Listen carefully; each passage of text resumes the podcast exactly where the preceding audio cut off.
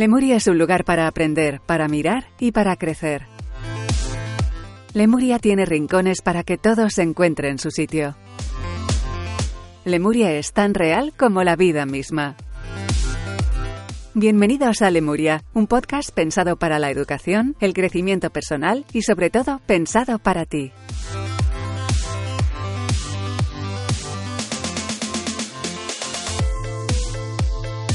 Bienvenidos a Lemuria, soy Rafael González y recibimos una semana más a un grandísimo amigo, Miguel Ángel Luque Salvas. Miguel Ángel, buenas tardes y bienvenido, buenos días o buenas en general. Buenas en general. El, Hola, Rafa. el saludo podcast es buenas y, y muchas gracias por estar con, con nosotros para seguir hablando de liderazgo, que no solo es un tema que a ti te gusta, que a ti te apasiona, que tú eh, has ejercido y ejerces, eh, sino que además, bueno, eh, es el tema con el que acabamos tu última cita aquí en Bienvenidos a Lemuria, porque si mal no recuerdo, hablábamos de el liderazgo situacional, que es uno de tus favoritos. Sí, sí, porque, bueno, eh, también mencionamos, recuerda la figura de Fernando Martín En efecto. como ese, ese liderazgo inspirador basado en el ejemplo, sin, sin utilizar demasiado la comunicación verbal y sin mucho la no verbal y, y- y el comportamiento.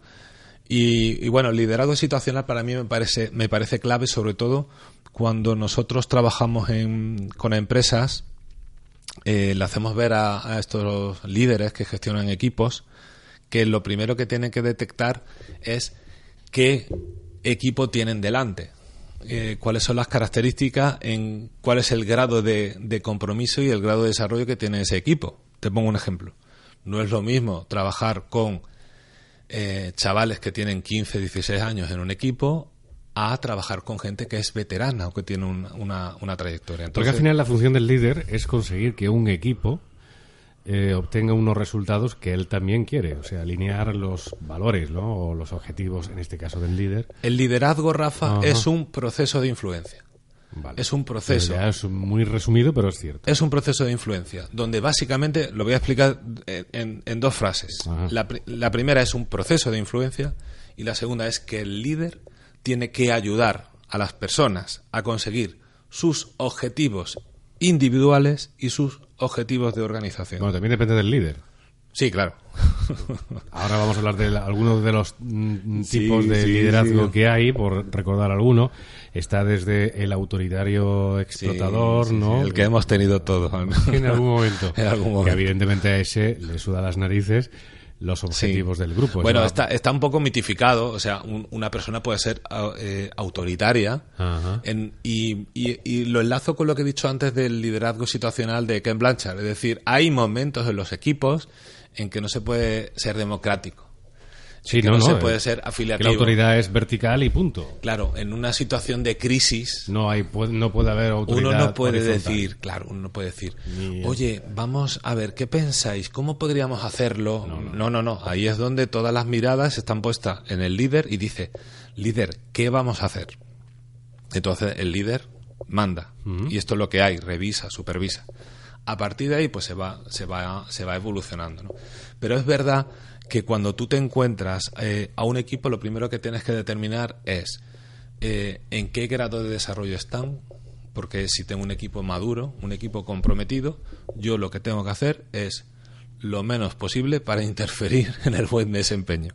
Que muchas veces, cuando los equipos están funcionando y llega un líder externo fuera, porque hay un cambio, porque hay una, una política de cambio, transformación en la empresa, y llega alguien y quiere sí. poner la, la famosa impronta, su sello, ¿no? Y entonces, al final, esa impronta, ese sello, lo que está creando es una interferencia en el equipo. Sí. Si el equipo está bien, está comprometido, no toques nada. Simplemente haz que siga así, que potencie todavía más esas competencias que el equipo, tanto interpersonales como intra, intrapersonales. Eh, ¿Alguna vez eh, os han llamado a Talent in Motion, a Team, que es tu empresa, para diagnosticar qué ocurre en una empresa? Y os habéis encontrado ese ejemplo que me acabas de poner y has dicho, mira, mejor no tocar nada. ¿Os ha pasado? Eh, las que menos. Eh, sí, Hombre, eh, entiendo que cuando os llaman es porque hay problemas, ¿no? sí eh, fíjate. eh, Y en un próximo podcast vamos a hablar precisamente de ese diagnóstico que realizáis. Eh, fíjate que la mayoría de veces cuando nos llaman es cuando la situación es crítica. Fíjate, los, los, equipos pasan por distintas fases. No hay una hay una fase de, creación del equipo eh, que se llama eh, forming, mm, utilizando el, el, término, el término inglés, donde los integrantes del equipo como que son más, más flexibles y, son capaces de renunciar a cosas aunque no les guste tanto. Pero oye, estamos iniciando el equipo, queremos y creemos en la, en, la organización, en esta nueva empresa, vamos a tirar hacia adelante. Pero claro, como eso no se acaba resolviendo, sino lo que yo pienso me lo guardo, eh, tu conducta me la callo y no me gusta, pues eso se va, se va generando ahí un, pozo y, y, al final, al final aparece la fase de conflicto, la fase de storming, donde eh, el equipo de alguna forma estalla, los integrantes estallan, y en esa fase es la eh, cuando suelen llamarnos para decirle, oye, tengo este problema, mis directivos no se hablan entre ellos, caso real, caso real de una gran empresa eh, con, la que, con la que hemos trabajado. Literalmente, no se hablan. Es más, eh, te pongo un ejemplo. Convocaba, uno tenía que convocar una reunión, pero como no se hablaba con ese responsable de otro área, se juntaban en la reunión y decían, oye, ¿dónde está fulanito? Y claro, fulanito no estaba porque el que convocaba la reunión no lo había, no lo había avisado. A, ese nivel, una empresa eh, que factura millones y millones de euros. Entonces, al final, nos llaman ahí, y, entonces nuestro trabajo es que el equipo empiece a reconocer pues su misión, sus valores, cómo trabajan, eh, qué conductas tienen que seguir potenciando, cuáles tienen que eliminar, cuáles tienen que matizar, cómo se van a organizar eh, entre ellos.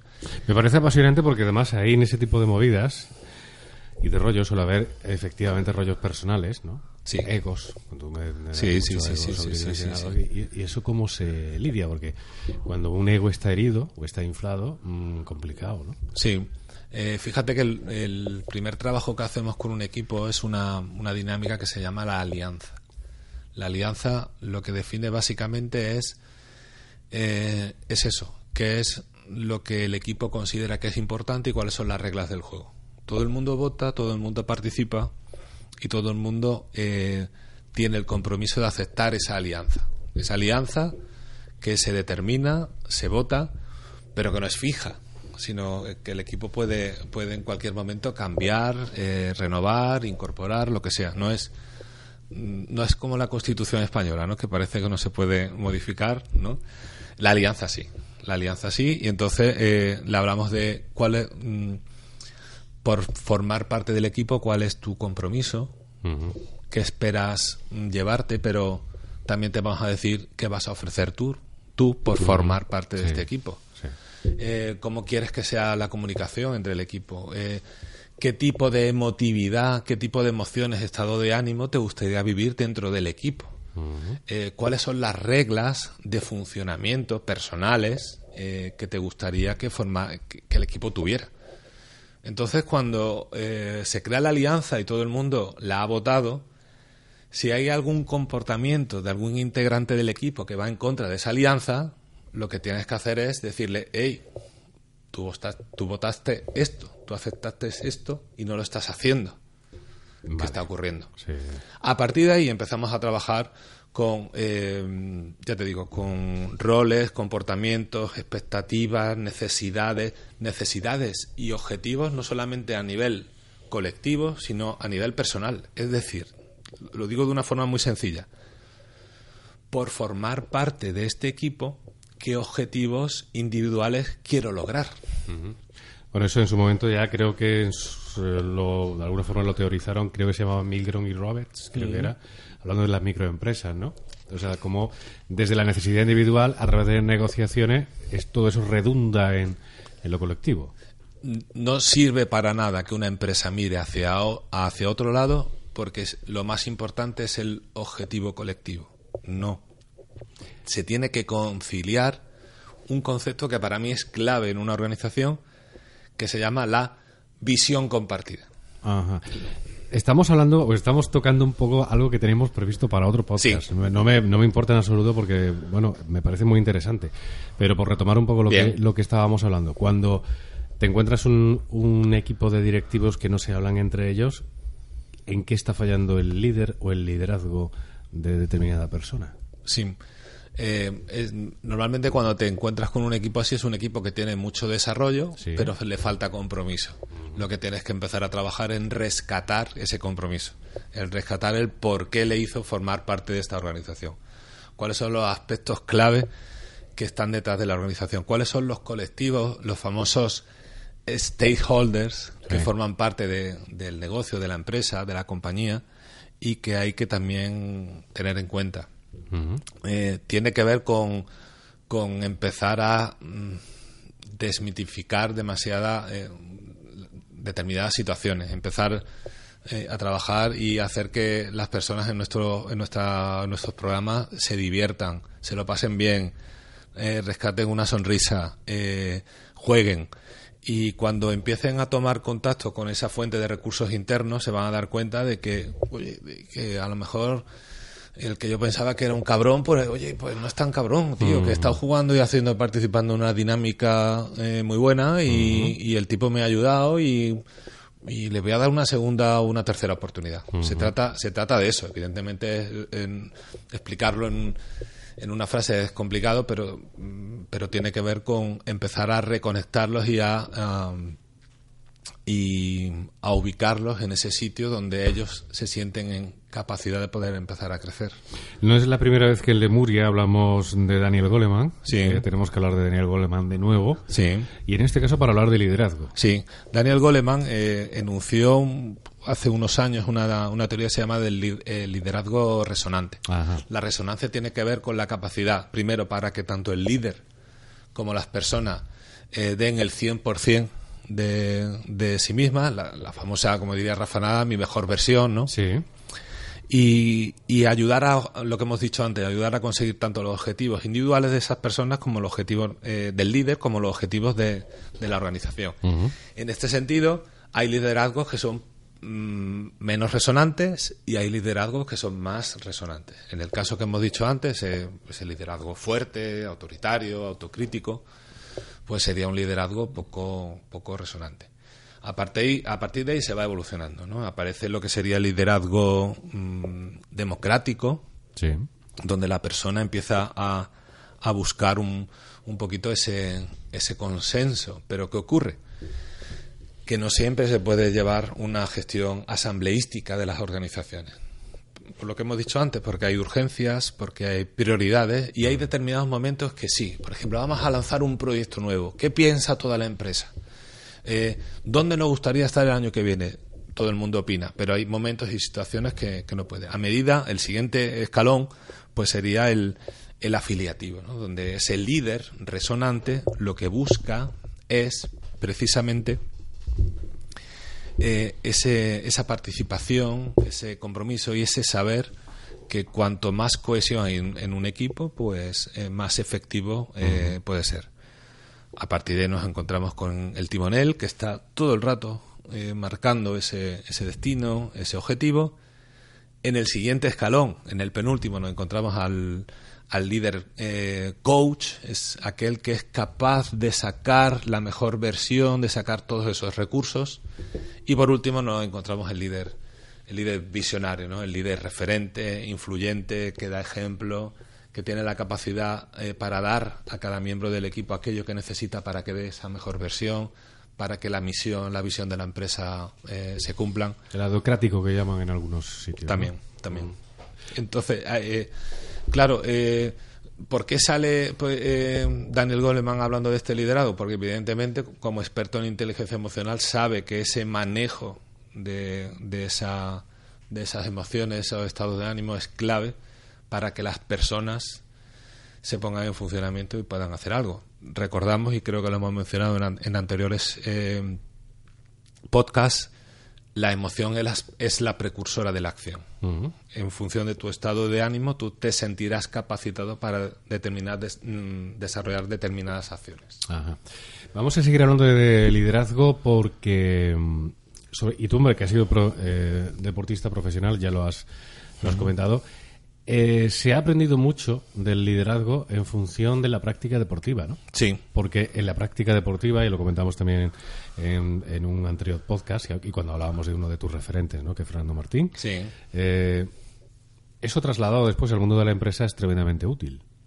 Sí, de hecho el coaching eh, nació eh, nació en las en las universidades. Bueno, eh, quien habla de una empresa habla de una familia, ¿eh? sí, sí, me refiero a un, a un equipo. Pero bueno, como estamos en el entorno Sí, sí, sí. De, eh, o sea, empresarial, pues seguimos hablando de familia. Sí, sí, a, mí me gusta de hablar de, de sistemas, ¿no? Hay una serie de leyes sistémicas, ya sea una organización como Zara, como una familia, nuestra familia más, más próxima. Sí.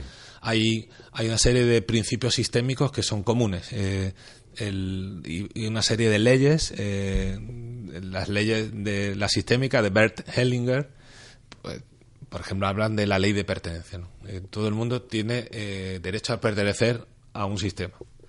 Está la ley de prevalencia, que significa el primero que ha llegado al sistema tiene ventaja sobre los últimos que llegan.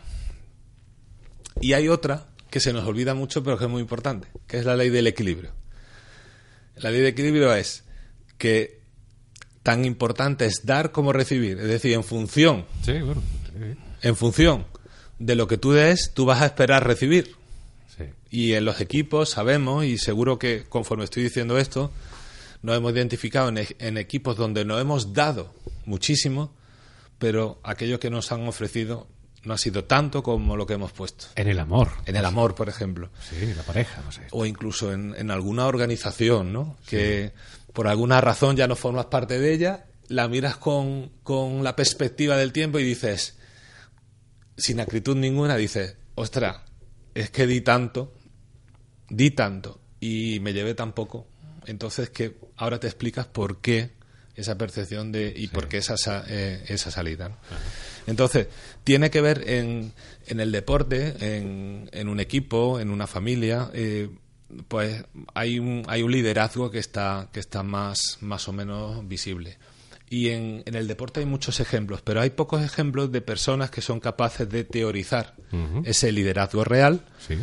Y darle forma. Y uno de, de esas personas que consiguió esto que estamos diciendo fue John Buden. John Buden es entrenador de la universidad, fue entrenador de la Universidad de UCLA.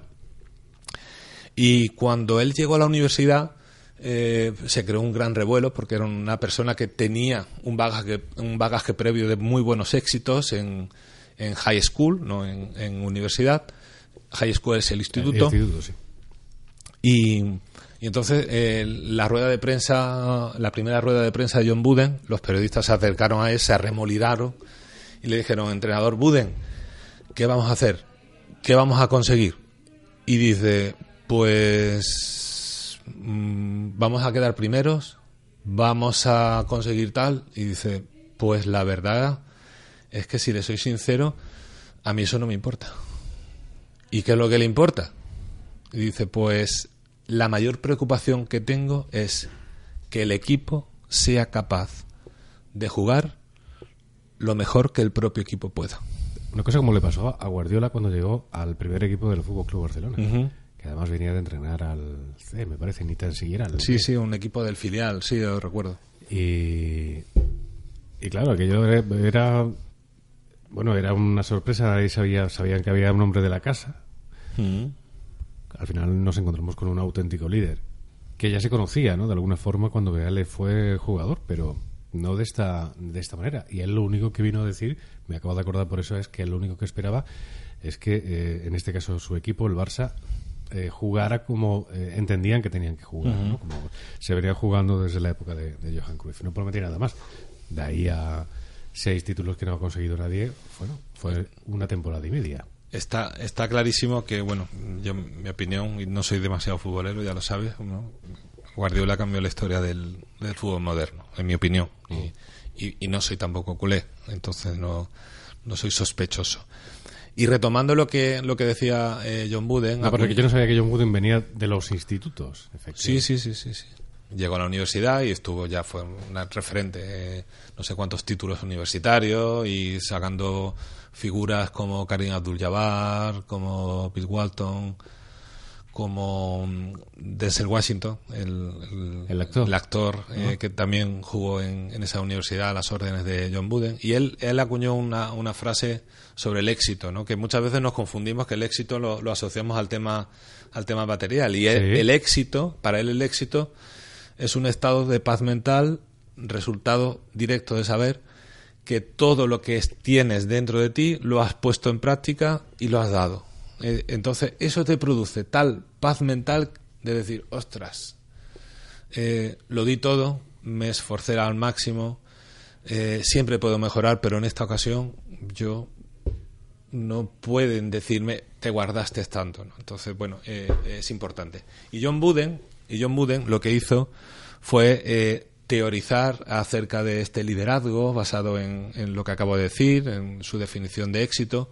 Y él, él tuvo claro una cosa, que los valores en un equipo eran sobre aquello sobre lo que se construía el éxito de, de ese equipo. Y enunció una, una teoría que se llama la pirámide del, del liderazgo. De hecho, la definió, la, la escribió, la pintó y entonces estableció una pirámide al uso donde empezó a colocar valores. Los más fuertes, los más importantes en la base de la pirámide. Por ejemplo, la amistad, la lealtad, la cooperación. Y empezó el siguiente escalón más, más hacia arriba, pues había la alerta, la iniciativa, el empeño. Más arriba, que estaba la condición, la habilidad, el espíritu. Más arriba, en el penúltimo eh, escalón, estaba el equilibrio, la confianza. Y arriba de la pirámide estaba la grandeza competitiva. Y él la definió como rinde de la mejor forma posible cuando se requiera. Y cuando se requiere, se requiere todos los días. Para que tú veas un poco cuál era esa mentalidad de decir, esto no es una carrera a corto plazo, esto no es un sprint, esto es una maratón y todos los días tenemos, tenemos que trabajar. Eh, vamos a invitar a los oyentes que nos escuchen en este momento a que busquen John Wooden, John Buden, eh, pirámide.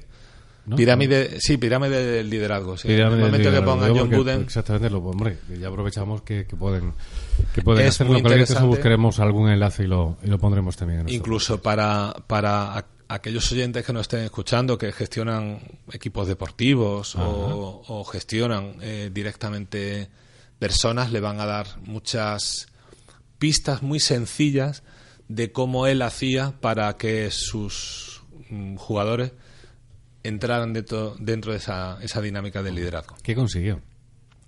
pues consiguió varios, varios campeonatos eh, y sobre todo se referencia en el baloncesto universitario, en la historia del baloncesto universitario americano. Es un, fue nombrado el- en- dentro del Hall of Fame, donde reconocen a, a las principales figuras eh, dentro de ese, de ese ámbito. Y, y sobre todo se, se ganó el respeto de miles y miles de jugadores que luego pasaron por, por la mejor liga del mundo, que es la, la NBA. Ujú. Eh, lo pregunto porque no siempre efectivamente se trata de conseguir el anillo, ¿no? O se trata de ganar la NBA, ¿no? O se trata efectivamente de tener... Lo de la paz mental me ha gustado, porque no hay peor sensación para uno que saber que uno no ha llegado a los sitios realmente porque no ha hecho lo que tenía que hacer. Mira, yo lo explico mucho en, mis seminarios. Yo, cuando jugaba baloncesto, he llegado a ganar partidos de 30 y llegar al vestuario y estar, enfada- y estar todos enfadados con todos. De, ducharnos y vestirnos e irnos a casa.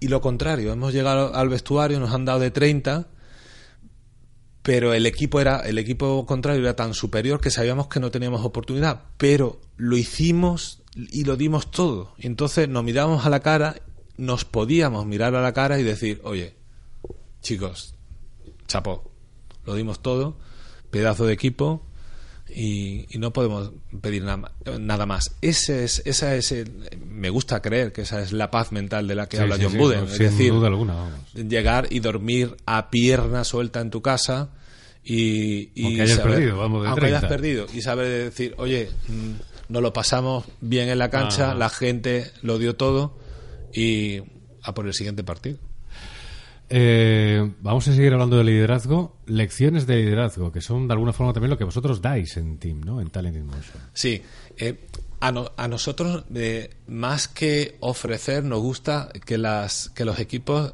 reflexionen y contacten con esas propias autolecciones ¿no?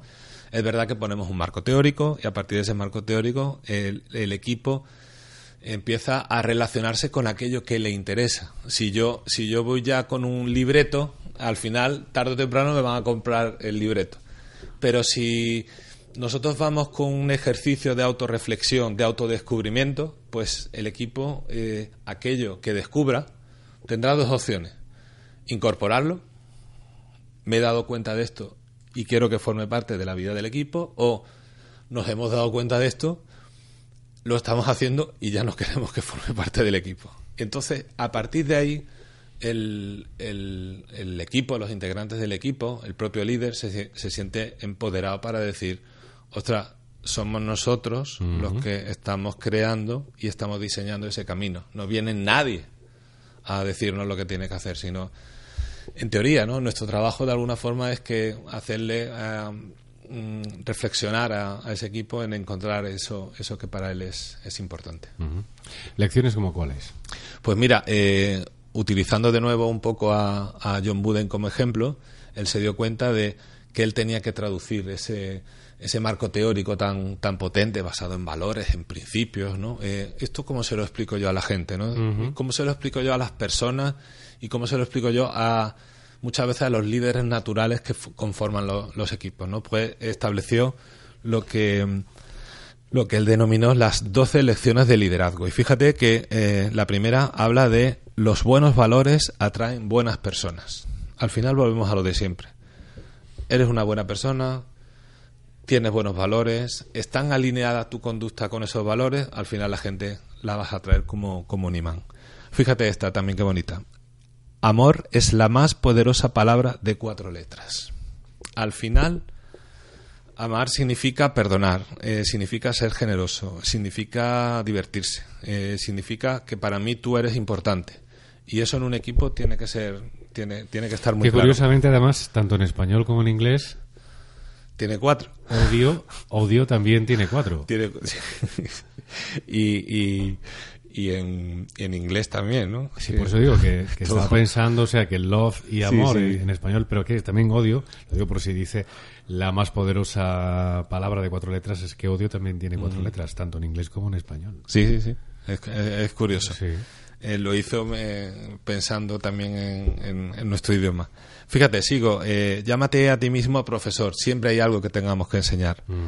La emoción es tu enemigo, la emoción limitante, aquella que no te hace pensar, es aquella que, que, de alguna forma bloquea esa capacidad para, para seguir pensando.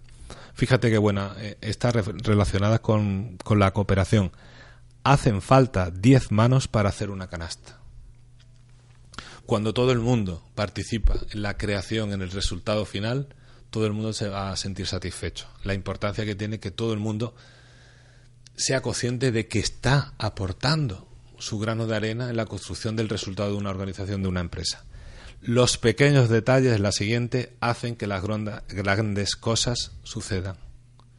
Muchas veces nos vamos a, a, la, a, los, a, lo gran, eh, a las grandes estructuras, a, a, los grandes planteamientos, cuando realmente hoy todo el mundo, en todas las organizaciones, sabe lo que tiene que hacer. Sí, verdad. Lo que mm, sabe que tiene que tener una estructura, el tema de redes sociales, el tema de tener un buen producto, un buen software, ya eso lo que eso no te va a definir el éxito. Tengo experiencia profesional suficiente. Yo no sé si a ti te ha pasado para tener, haber conocido en esa, en esa trayectoria profesional dos etapas sin director, que no significa líder, pero bueno, o sea, no tiene que ver, no, la autoridad formal no siempre, eh, bueno, va ligada a la autoridad moral del líder, pero a lo que voy. Es verdad que en esos dos periodos por aquello del liderazgo compartido y por, por, aquello de lo que acabas de decir, que la gente sabe lo que tiene que hacer, fueron dos etapas magníficas. Iba todo como la seda, sin un líder o jefe, o líder formal, ¿no? Autoridad formal. Fíjate, Rafa. esto lo comento porque ha sido una de las cosas más curiosas que me han pasado en la vida. Te lo digo de verdad, o sea, es como decir, caray, estamos tan acostumbrados a, que a tener un jefe, a tener un líder, a tener un, un director, un gerente o como quieras llamarlo, que cuando por circunstancias, y era una empresa más o menos mediana o pequeña, no lo tienes durante un tiempo, te das cuenta que no pasa nada. Sí, hay, que efectivamente que la gente sabe hacer su trabajo. Muy interesante, lo, muy interesante lo que dice. Ahí hay dos derivadas importantes. Una, eh, a lo que tienden hoy en día todas las organizaciones, que es el liderazgo horizontal, no grandes estructuras, sino cada persona responsable de esa, de esa parcela y todas en la misma línea jerárquica, todos somos iguales, pero todos con nuestra, nuestra parcela. Y ahí el líder, ¿no? ese líder eh, visionario que tiene que dar que dar ese juego. Y también unido eh, a, a lo mejor a, a, una, a una situación más histórica y más filosófica, que es ese liderazgo invisible. Ese liderazgo invisible de desarrollar y saber que independientemente de que la persona, el líder, esté en la organización, independientemente de eso, el equipo, la organización va a funcionar. Mm. ¿Por qué? Porque el legado, las funciones, el, la personalidad, eh, la visión, los valores están tan presentes que al final lo que hiciste fue crear más líderes como tú. ¿no? Que eso es una de las principales, en mi opinión, una de las principales funciones que tiene que tener el líder. Bueno, retomamos estas dos, dos elecciones, me parecen muy interesantes además. Sí, fíjate esta también, eh, qué eh, que, que importante. Haz de cada día tu obra maestra. Sí, la importancia. Eh, hay algunos que se lo llaman al terreno de, del dolor, ¿no? Eh, el, el, la teoría del último, ¿no? ¿Qué harías si fuera el último día de tu ah, vida? Sí, claro, claro. Y te lo iba a decir yo ahora mismo. De, bueno, es, es famoso eso de qué harías si fuera el último día de tu, Entonces, de tu vida. ¿sí? eh, tiene que ver ¿no? con un enfoque más Ajá. orientado a, a Es la posibilidad, a la, a a luego, claro. construcción, decir, oye, Porque además no se actúa lo mismo desde el amor que desde el miedo. totalmente.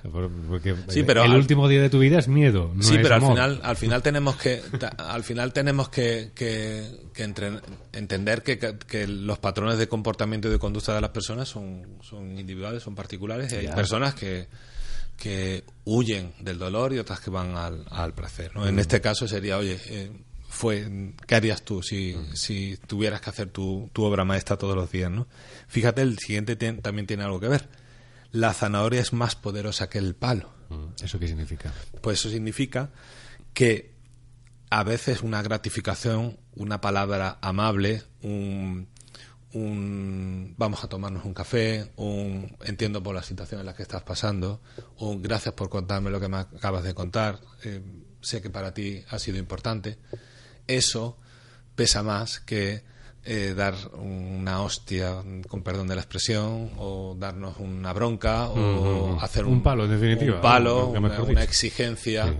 eh, desmesurada sobre, sobre algo, que no deja de, de ser muchas veces un comportamiento aprendido de aquellos con los que tú estuviste y al final lo que hace es replicar, clonar ese comportamiento adquirido.